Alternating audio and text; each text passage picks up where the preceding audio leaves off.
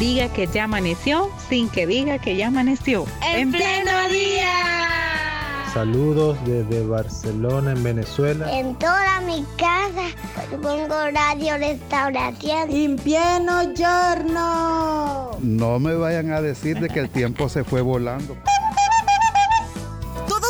seamos parte de En Pleno Día. De lunes a viernes. De 6 a 8 de la mañana. En Radio Restauración. 100.5 FM. Y en Facebook. Arroba En Pleno Día.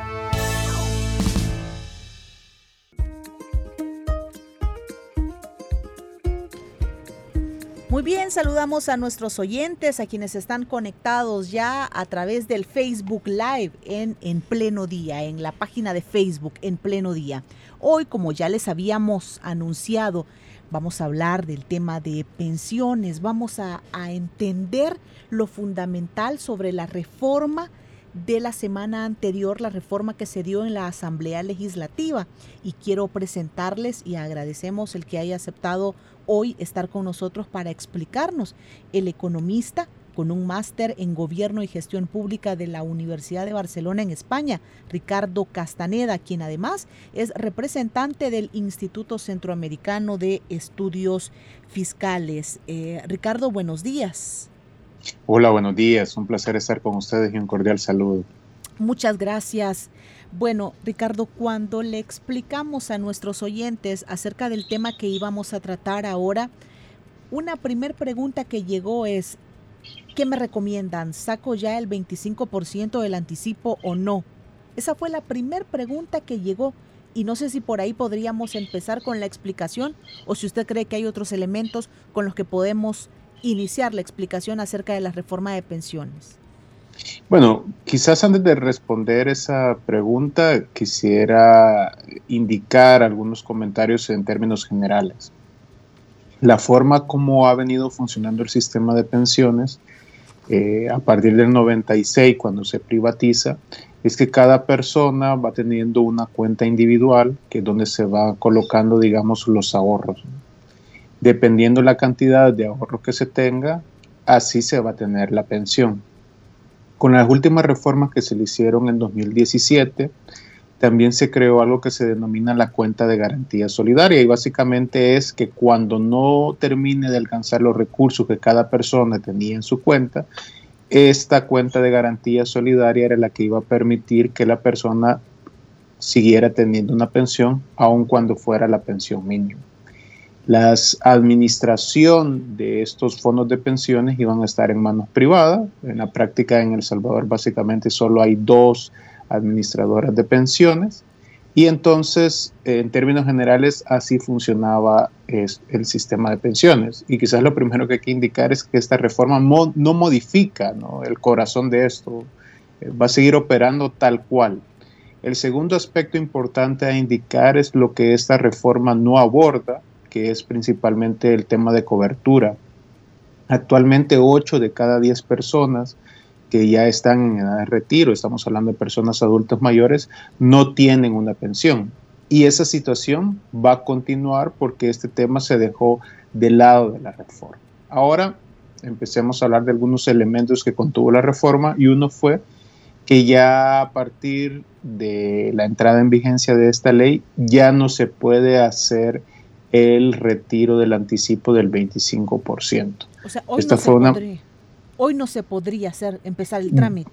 Ya con la nueva ley aprobada, ya eso se quita. Esto se había aprobado en el 2017 y quizás uno de los elementos que apresuró eh, la aprobación de la reforma eh, que se hiciera en estos días, incluso de, de, época de descanso de Navidad, fue precisamente porque a partir del primero de enero se iba a ampliar el número de personas que iba a poder optar a retirar este 25%, pero con la reforma aprobada ya no se podrá hacer.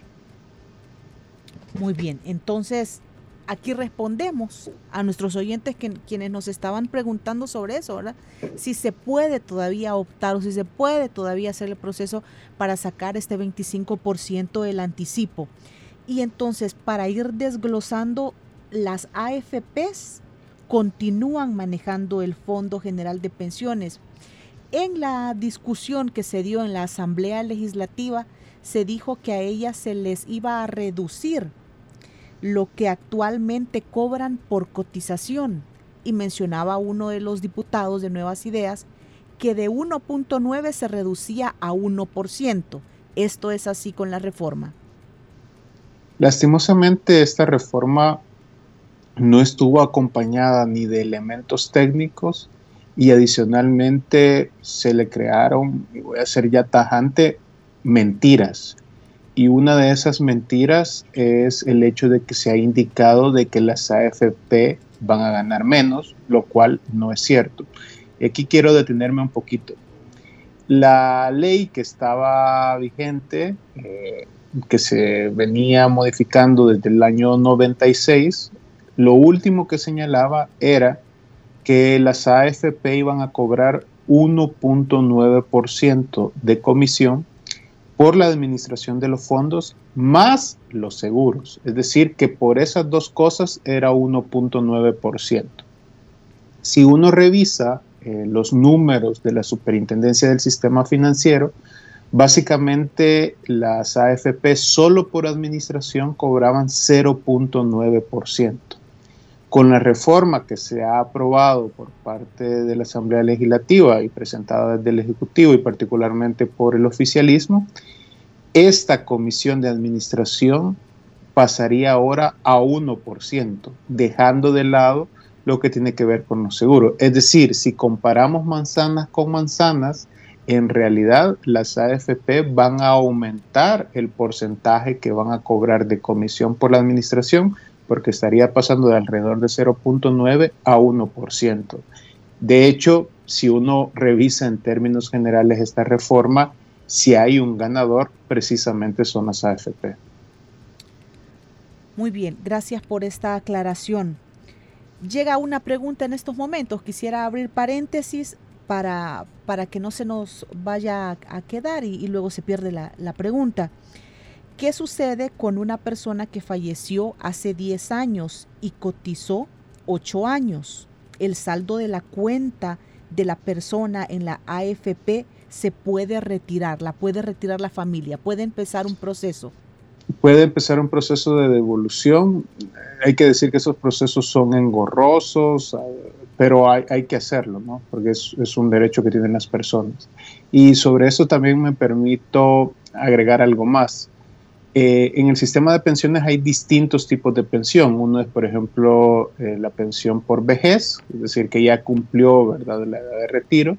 Y la otra es, por ejemplo, la pensión de discapacidad.